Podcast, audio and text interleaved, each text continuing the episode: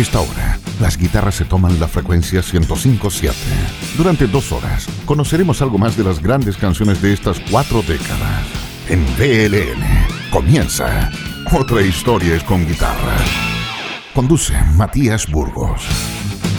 Buenas, buenas auditoras y auditores de BLN Radio. Bienvenidos todos a un nuevo capítulo de Otra historia es con guitarra, transmitiendo desde la 105.7 a la provincia de Curicó y en nuestra señal online para todo el planeta con dos horas de las mejores rolas de rock. Comenzaremos de inmediato con fuego este programa. Suena ahora en Otra historia es con guitarra Deep Purple con Burn.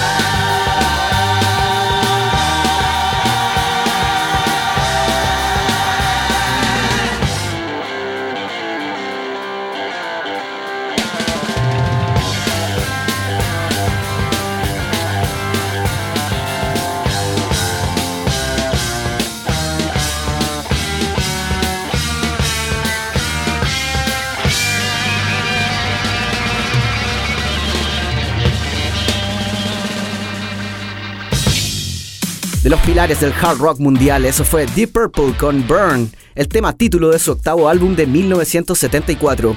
Este disco fue el primero que lanzó la banda después de la partida del vocalista Ian Gillan, quien tenía peleas constantes con el guitarrista Richie Blackmore.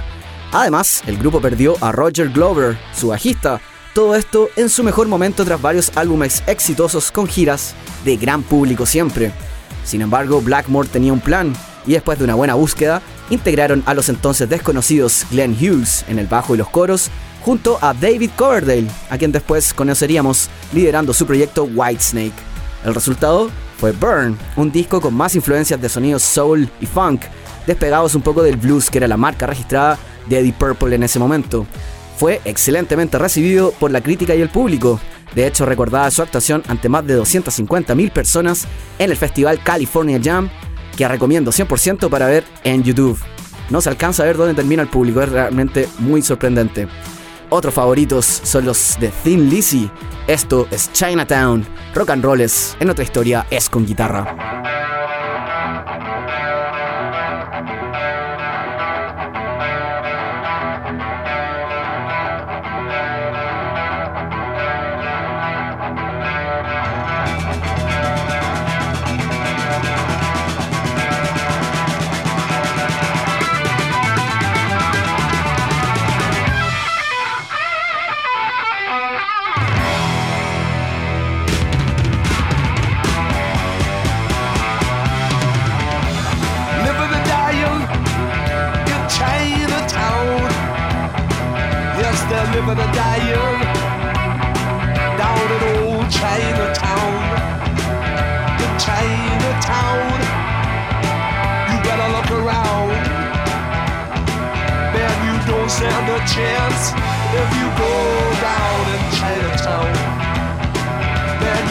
Stand a chance if you go down in Chinatown.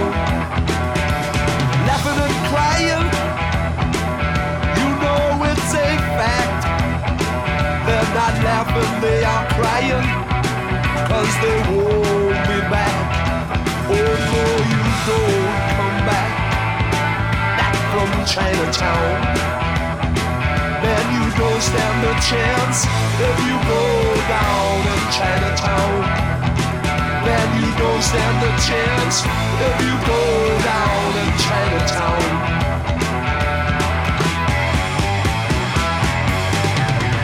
Chinatown, it's a different scene.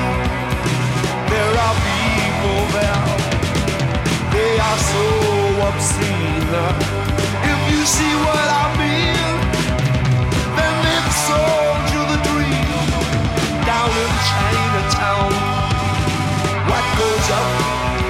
From come down.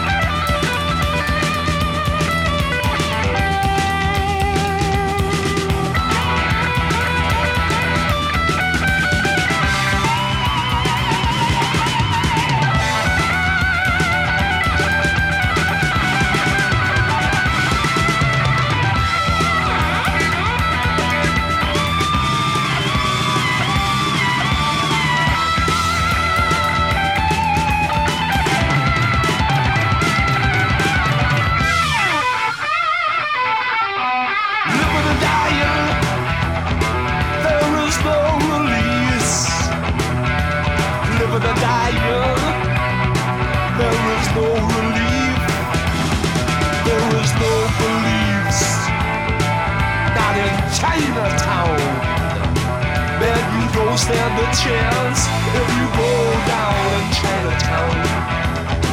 Man, you don't stand a chance if you go down in Chinatown.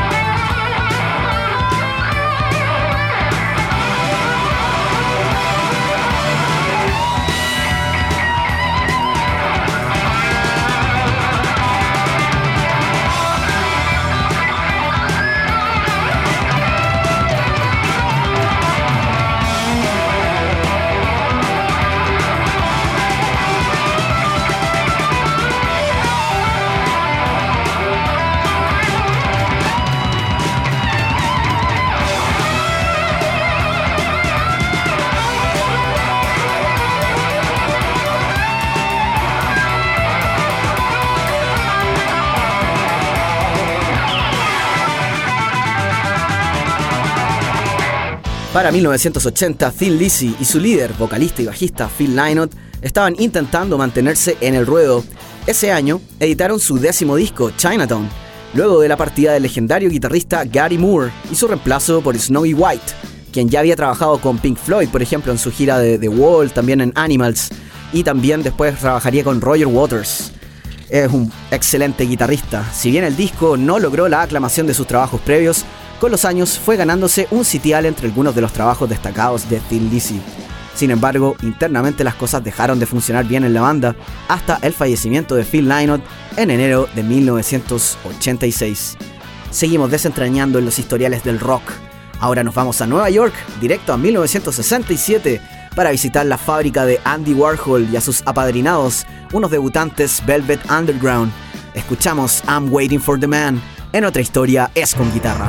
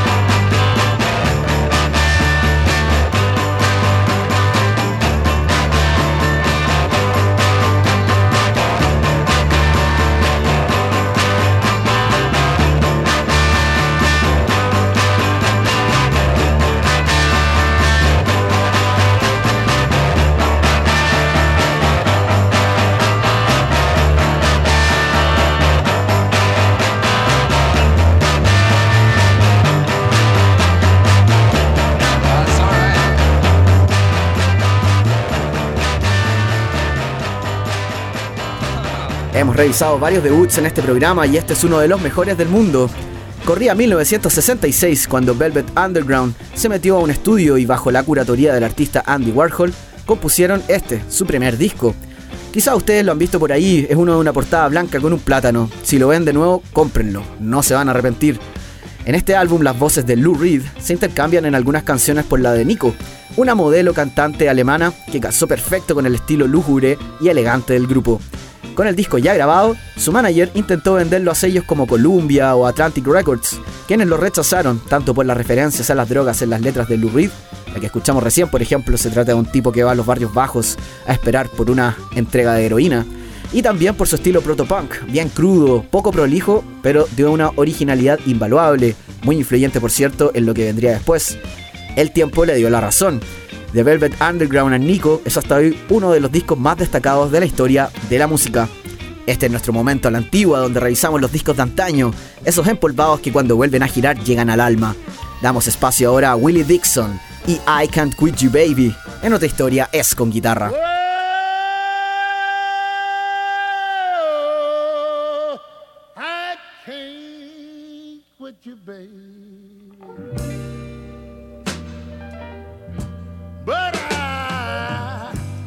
to put you down a little while.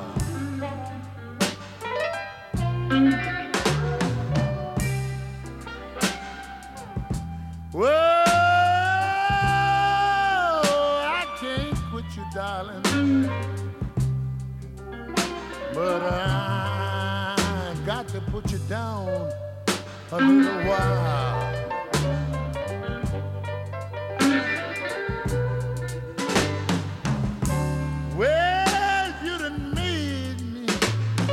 up my happy home. Made me mistreat my only child.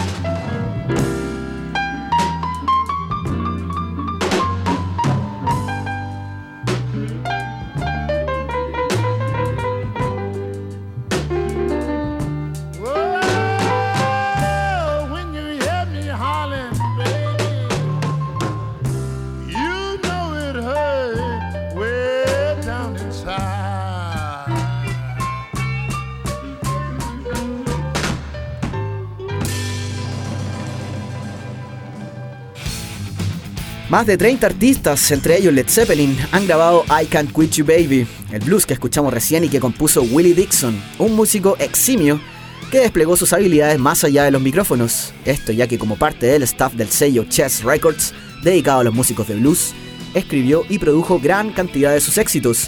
Un tipo humilde que sabía que el trabajo en las consolas de la grabación era tan importante como la interpretación. Con un vozarrón característico y una gran habilidad en el contrabajo, Dixon, quien Dejó este mundo en 1992 a los 76 años de edad y con sitiales en el Salón de la Fama del Rock, del Blues y de los escritores de canciones.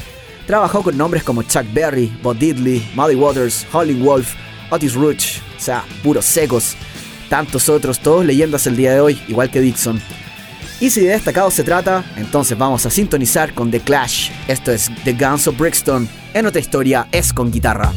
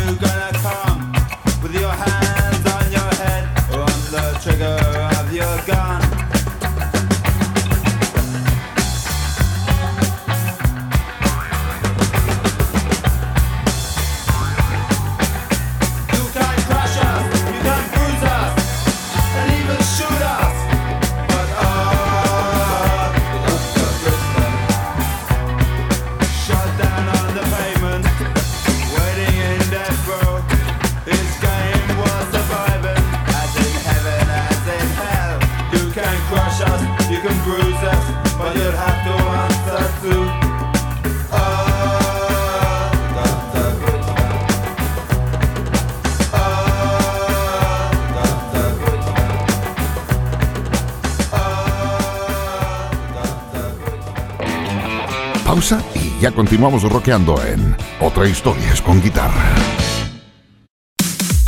Continuamos conociendo algo más de las grandes canciones de cuatro décadas en Otra Historias con Guitarra. Un reggae de The Clutch, la banda inglesa que en 1979 sacó London Calling, ese de la portada icónica donde el bajista Paul Simonon sale destruyendo su instrumento. De hecho, él es el compositor y cantante de la canción que escuchamos recién, Bien para él, porque fue un hit absoluto y el primero en definir las influencias reggae con que la banda había coqueteado un poco antes. La canción se trata sobre un hijo de inmigrantes jamaicanos envuelto en las revueltas de Brixton de esos años, en el área del sur de Londres, fuertemente custodiada por la mano de la policía, en medio de una recesión económica muy dura. Fue Joe Strummer, el vocalista y guitarrista carismático de The Clash, que le dijo al bajista que no tuviera dudas con la letra, que le diera su impulso y dejara todo tal cual estaba. Tenía algunas aprensiones el bajista. Un buen consejo de un buen tipo. A veces todo lo que se necesita es una pequeña ayuda de los amigos.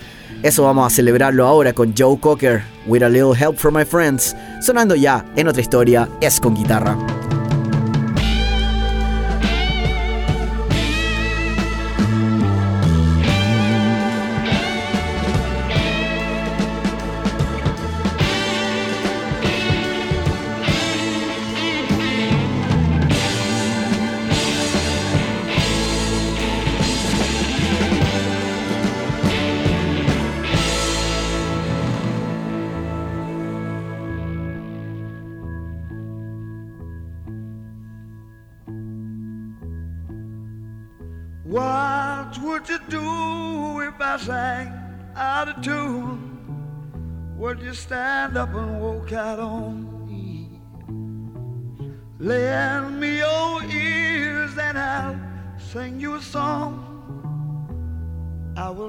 Not to sing out of key. Yeah. Oh, baby, how you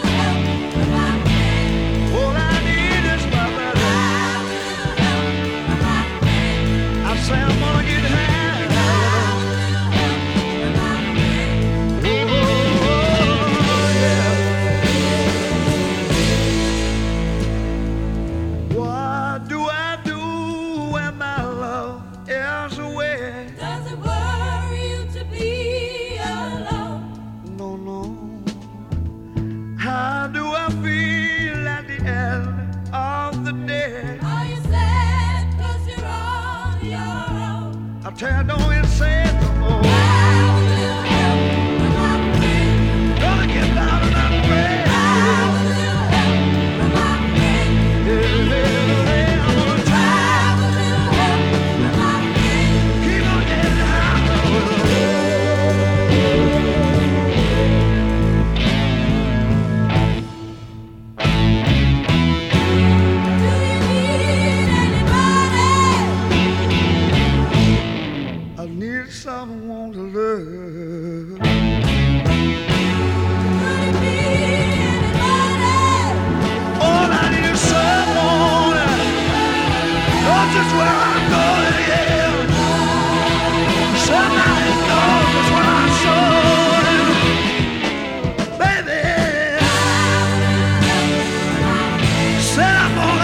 friends. Oh, I'm gonna keep on trying. I'm gonna keep on trying.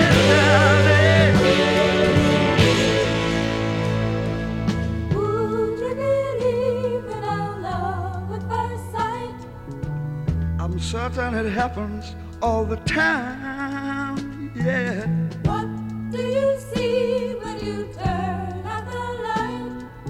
can't tell you, but it sure feels like madness. Don't you know I'm gonna make it?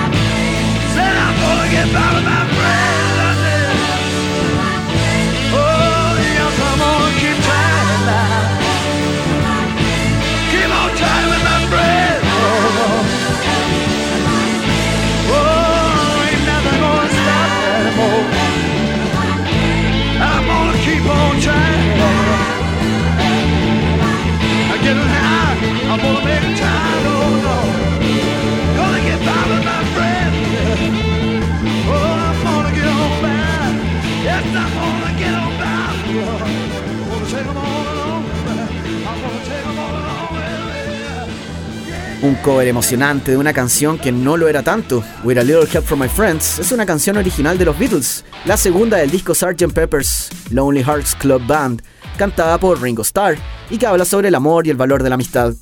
Un tema que Lennon y McCartney compusieron para su amigo en 1967 y que un año después fue popularizada en una versión radicalmente distinta por parte de Joe Cocker, con un teclado y voces soul, cambios de ritmos y partes añadidas para crear un verdadero himno de emociones, sumado en el estudio al trabajo de Jimmy Page, quien como contamos en programas anteriores era un destacado sesionista de estudio.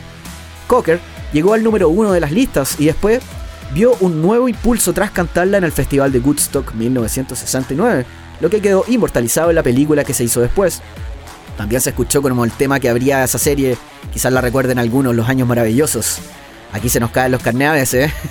Subimos la energía con una de Van Halen, esto es Ice Cream Man. En otra historia es con guitarra. Ah, now sometimes your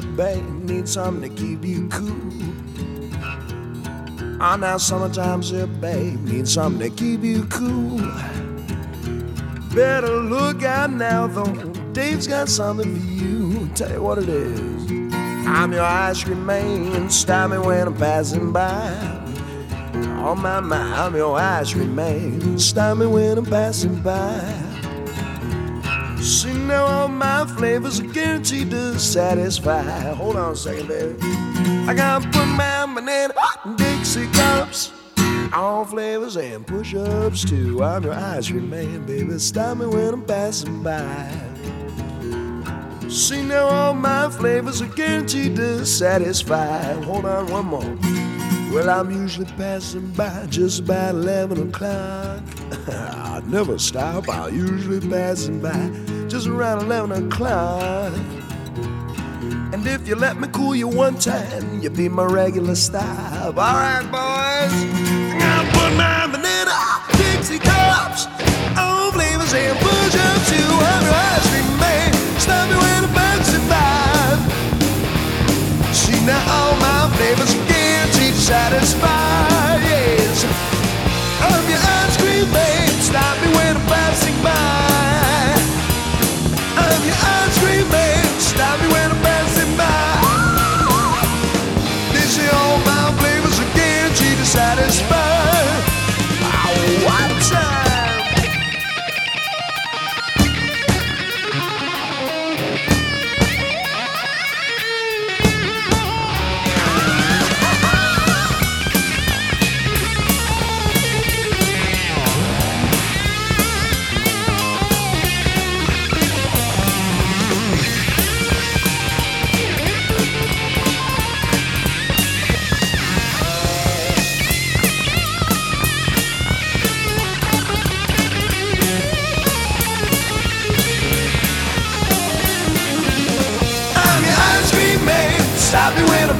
By. I'm your ice cream man. Stop me when I'm passing by. They say all my flavors guaranteed to satisfy. One time, boys.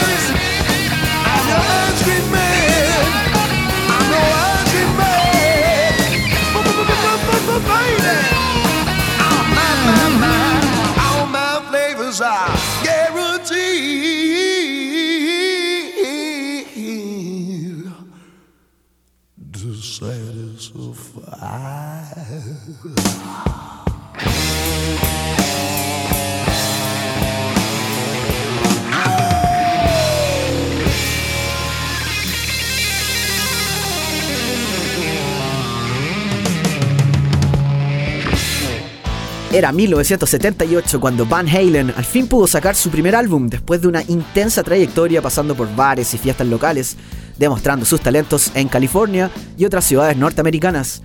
Hasta Gene Simmons de Kiss los dejó con cuello cuando les prometió que les conseguiría un contrato discográfico a la vuelta de una gira, lo que nunca se concretó. De ahí vemos, le haber dicho. De todas formas, el trabajo de hormiga que hicieron formando su nombre funcionó y consiguieron su tan anhelado contrato. En el estudio fue evidente el acierto. La guitarra rápida y experta de Eddie Van Halen, utilizando técnicas innovadoras para el tiempo, volaba sobre las sólidas bases de su hermano Alex en la batería y Michael Anthony en el bajo, todo con el acompañamiento de la voz de David Lee Roth, quien tenía un estilo característico entre el blues, soul y muchos alaridos de tonos altos. Si bien hoy considerado uno de los mejores debuts de la historia del rock, en su tiempo fue vapuleado por la crítica. Ellos juraban que no iba a durar la banda, pero Van Halen siempre supo hacer lo suyo y el disco pasó a la historia de lo mejor en el rock, incluido este tema que escuchamos recién, que es un cover del blues de John Charles Brim. El boogie woogie sigue rondando el mundo incluso hoy día.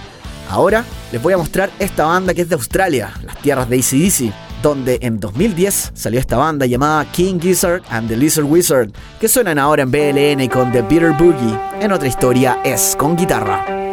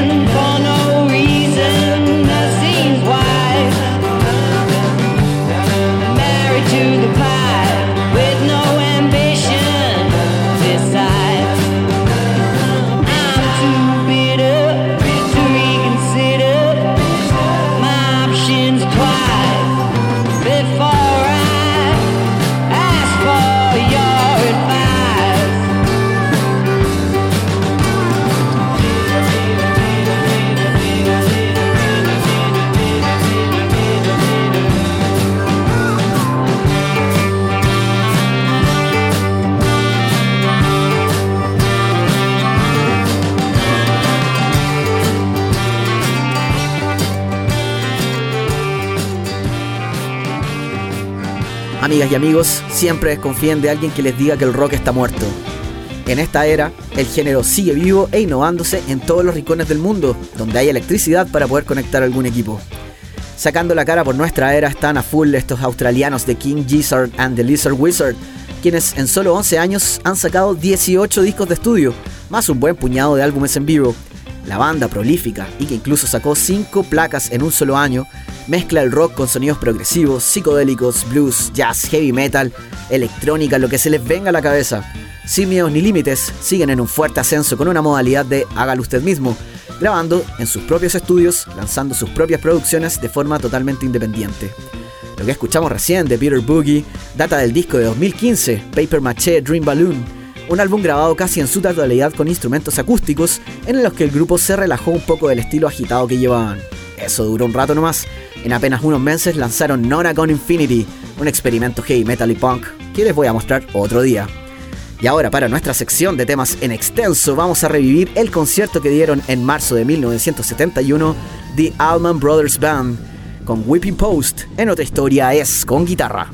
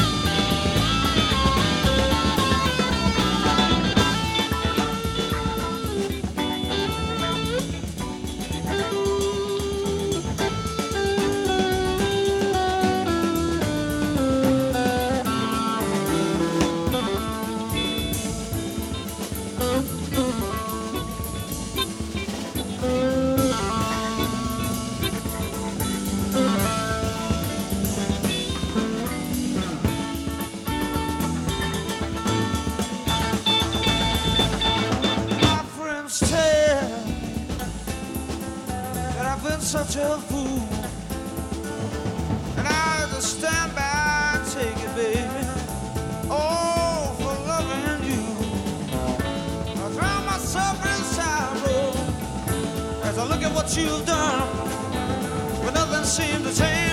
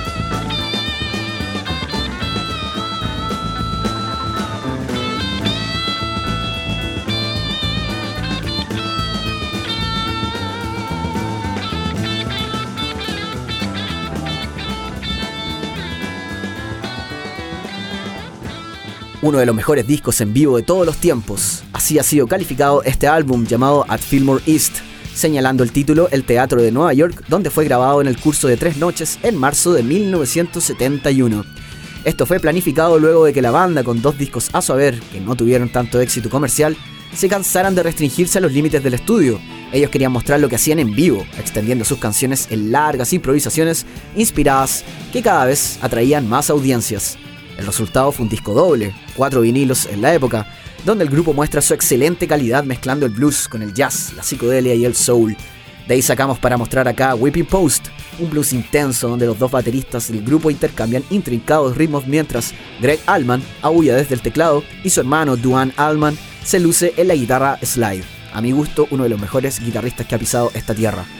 Y como siempre, vamos a dar un espacio a los queridos años 90, esta vez con Blind Melon y Mouthful of Cavities. En otra historia es con guitarra.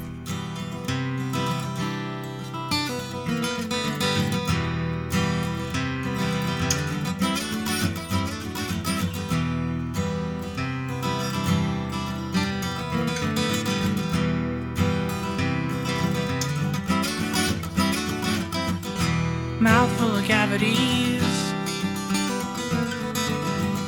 And your soul's a bowl of jokes. And every day you remind me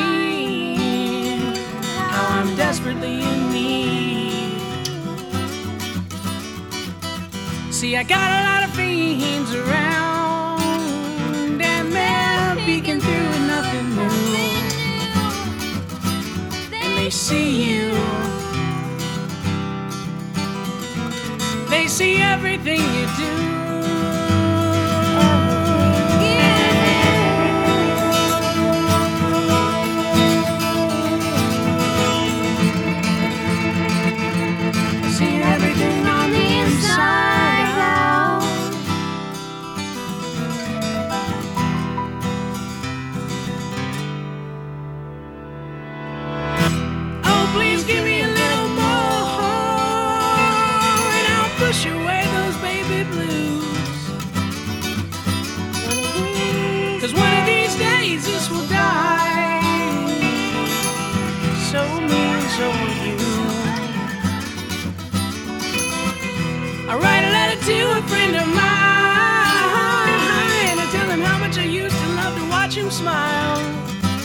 I haven't seen him smile in a little while. Haven't seen him smile in a little while.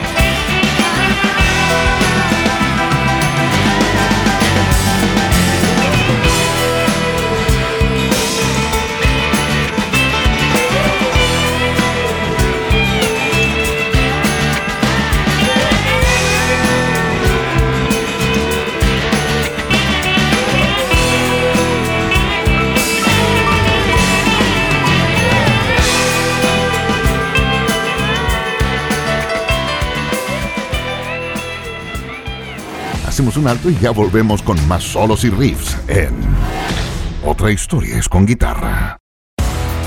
Estamos presentando Otra historia es con guitarra por VLN Radio. Blind Melon sonó ahí con Mouthful of Cavities, parte de su segundo disco de 1995, Soup. El álbum fue lanzado ocho semanas antes de la muerte de Shannon Hoon, vocalista quien sucumbió a su adicción a las drogas y falleció por sobredosis de cocaína durante la gira promocional del disco. Tras el lanzamiento de su álbum ono- homónimo en 1992 y el exitoso single No Rain, Blind Melon realizó extensas giras compartiendo con grandes actos del rock como Ozzy Osbourne, por nombrar alguno. Un año antes, Chanu Hoon grabó y apareció en el video de Guns N' Roses Don't Cry, tras hacerse amigo de Axel. Ahí lo van a poder en el video, sale cantando ahí los coros. También es recordada su actuación en el Festival de Woodstock de 1994, cuando Hoon salió usando el vestido blanco de su polola al escenario y bajo los efectos del LSD, lo que si bien lo tenía medio oído, no impidió una, una performance memorable con esa voz increíble que se gastaba. Lamentablemente, y pese a sus intentos de desintoxicarse, tras el nacimiento de su hija en 1995, un mal show en Houston, Texas desencadenó que se fuera de carrete toda la noche hasta el otro día, siendo encontrado ya fallecido. Nuestro viaje por el sonido nos lleva ahora a la hermana Argentina, desde donde escucharemos a Cerú Girán con canción de Alicia en el País. En otra historia es con guitarra.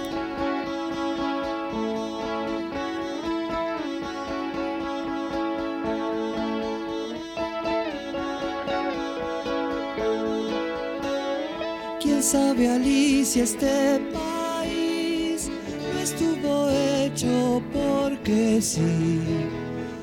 Vas a ir, vas a salir, pero te quedas donde más vas a ir. Y es que aquí, sabes, el trabalenguas, trabalenguas, el asesino te asesina y es mucho para ti. Se acabó ese juego que te hacía feliz.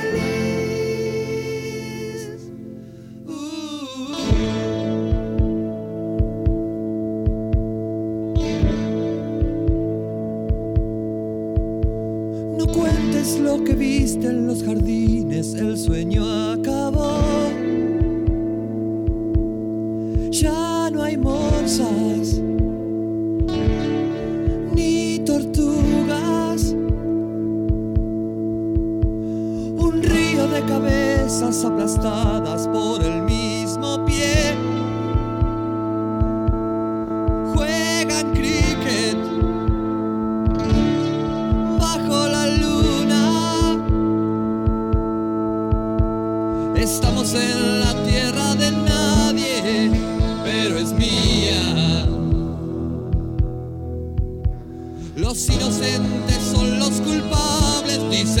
dice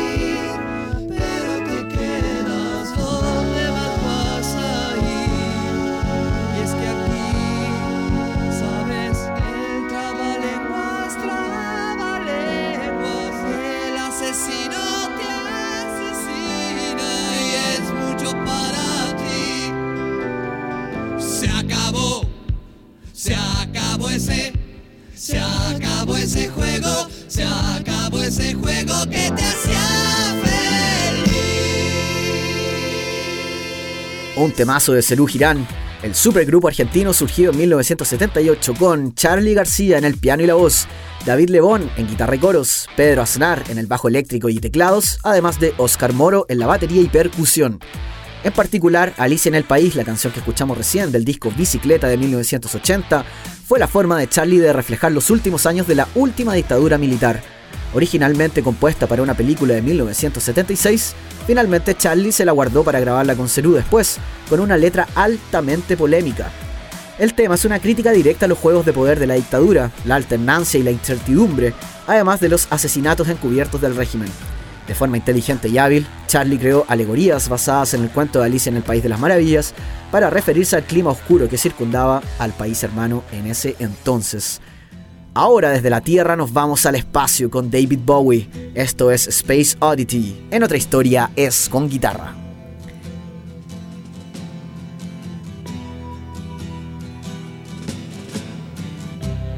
Ground control to Major Tom.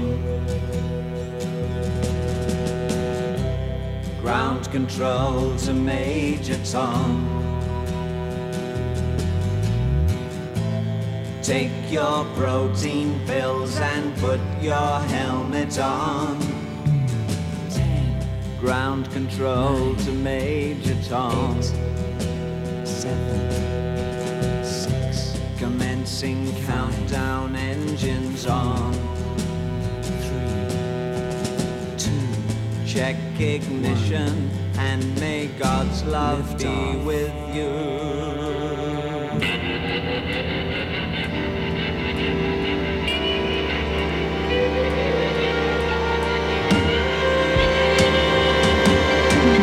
This is ground control to Major Tom.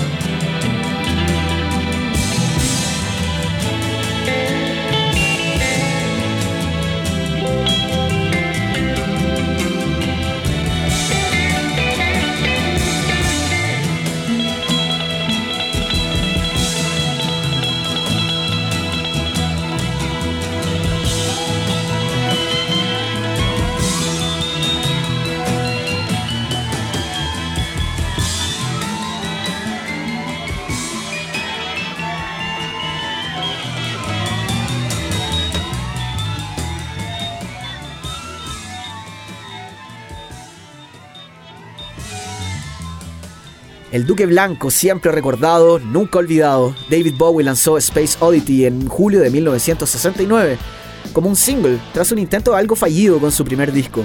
Para mostrarlo ante las audiencias y tener mayor alcance, junto a su equipo planearon un film promocional para el que Bowie escribió esta canción, hablando sobre la historia de ficción de un astronauta llamado Major Tom, quien queda a la deriva en el espacio por una falla en su nave. Clara inspiración, por supuesto, de la película 2001 Odisea en el espacio de Stanley Kubrick. La canción fue un éxito, la forma de Bowie de hacerse más conocido, el inicio de su ascenso. La canción también fue usada por la BBC de Londres el mismo año de su lanzamiento en 1969, como fondo a la transmisión del aterrizaje del Apolo 11. Muy adecuado, si me preguntan a mí. Ahora vamos a seguir en la estratosfera con Traffic. Dear Master Fantasy suena ahora en otra historia, es con guitarra.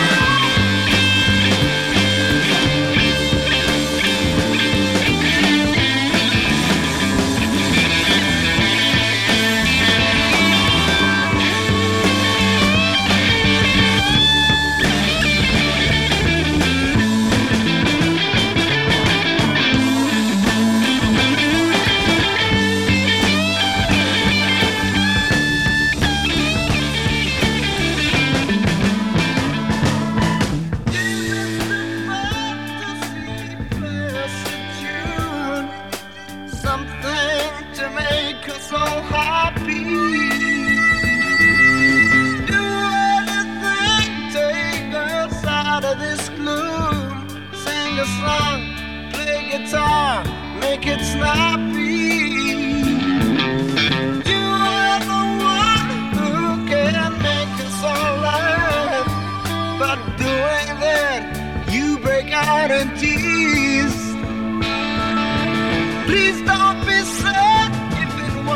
Straight line you had. We wouldn't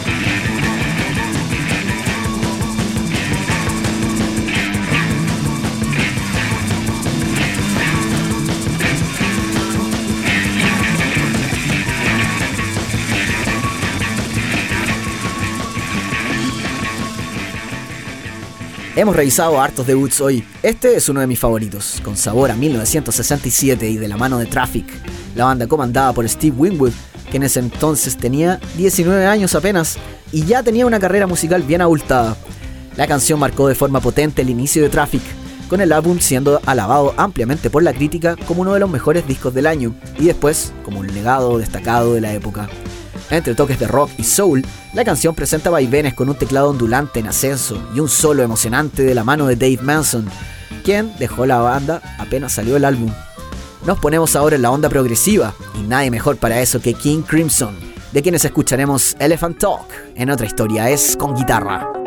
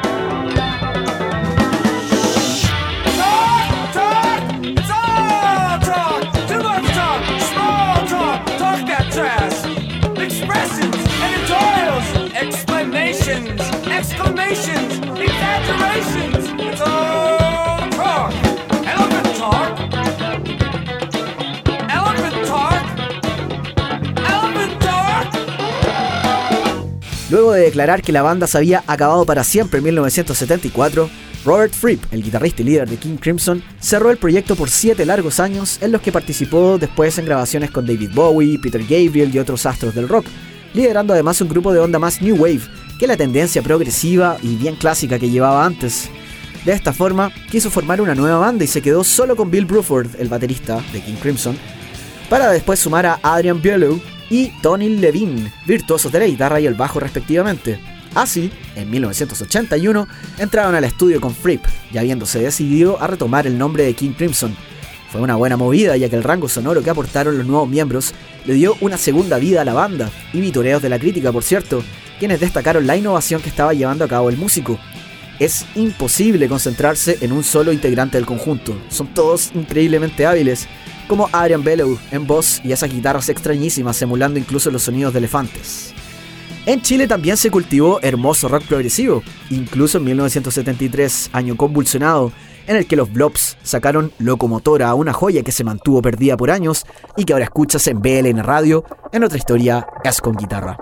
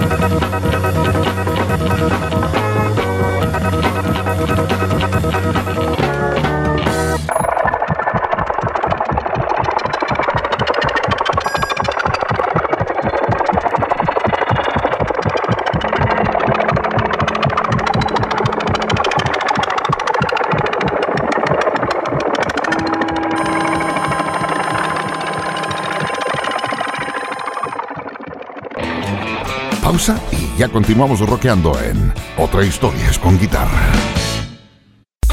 Continuamos conociendo algo más de las grandes canciones de cuatro décadas en Otra Historias con Guitarra.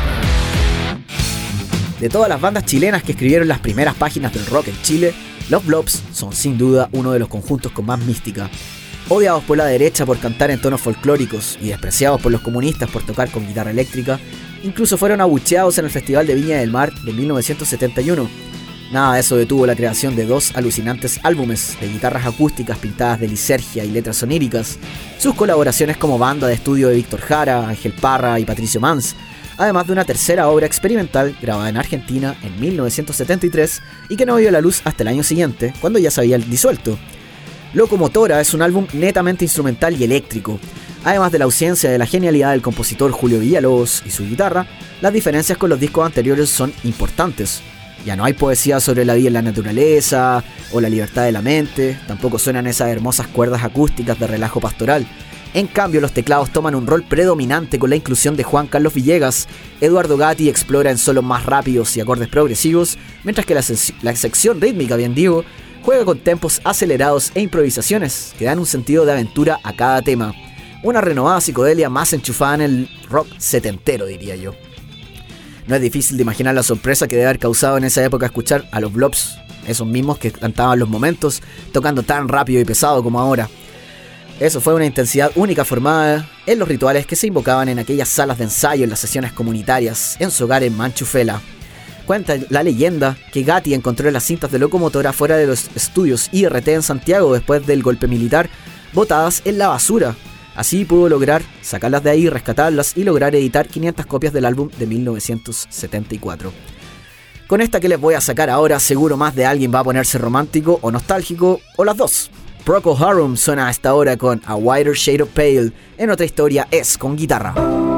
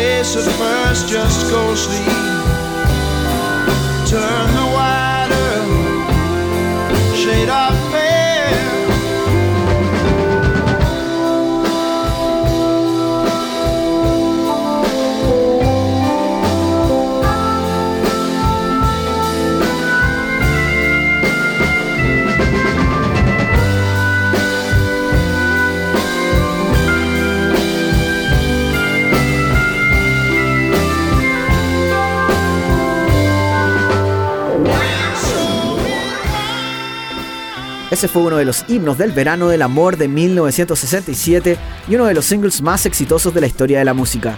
A Wider Shade of Pale es sin duda la canción más reconocida de Procol Harum, reconocida donde suene, usada incluso en un recordado comercial de chocolates acá en Chile, no vamos a decir la marca.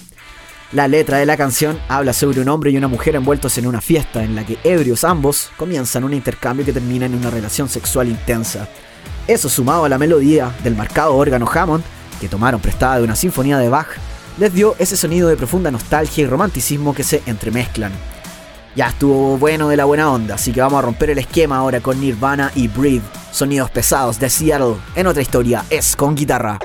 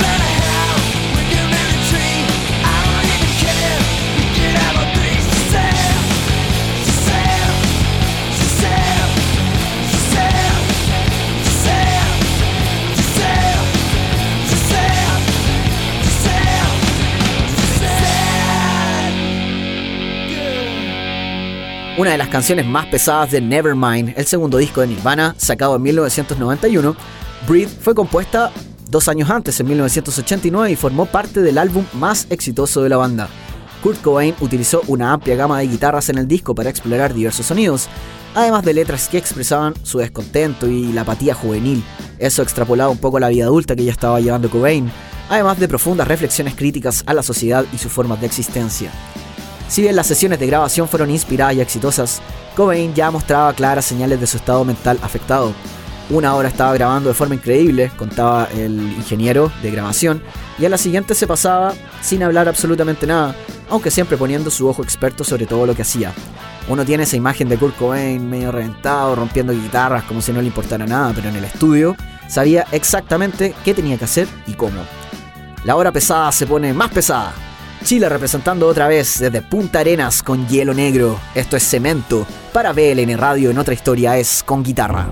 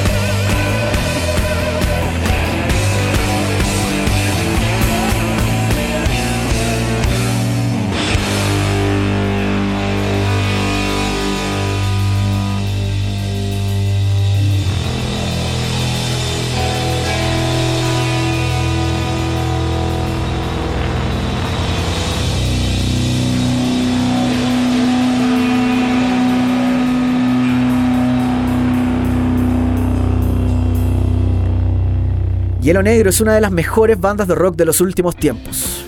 Lo juro.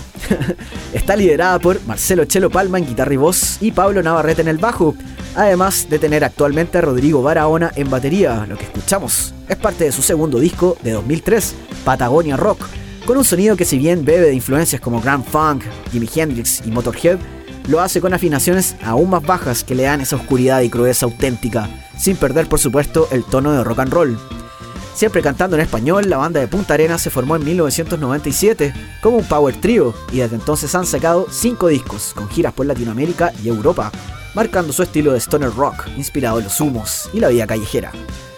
Nos acercamos al final del programa, así que lo vamos a dividir en dos partes. Esta es la primera y como dicen en la feria, nos volvimos locos. Esto es Anthrax con Madhouse, Trash Metal en otra historia es con guitarra.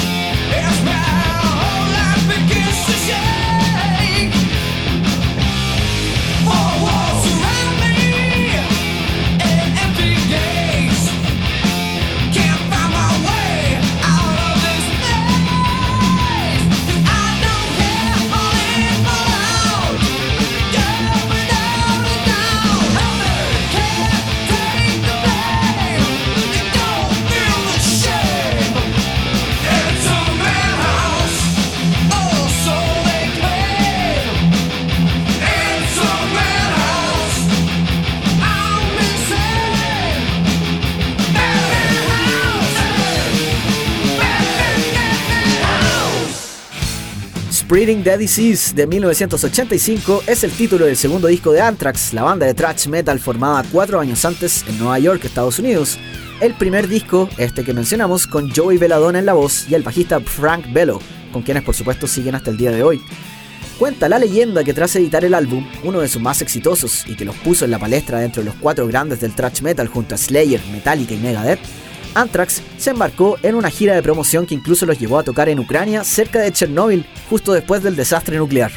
Más metalero que eso no creo. Ahora vamos con la segunda parte de esta despedida musical de esta edición del programa. Una de larga duración y de obligada escucha, ineludible y marcada por siempre en la historia del rock. Esto es Led Zeppelin con Stairway to Heaven, dedicada en otra historia es con guitarra, al aire en BLN Radio.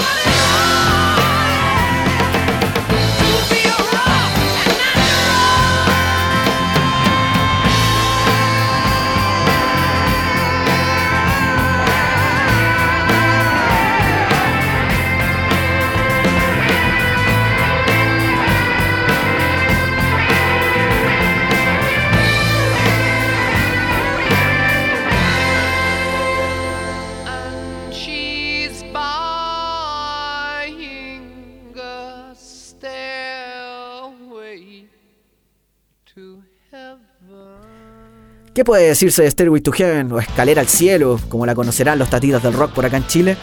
El tema formó parte del álbum Led Zeppelin 4, lanzado en 1971.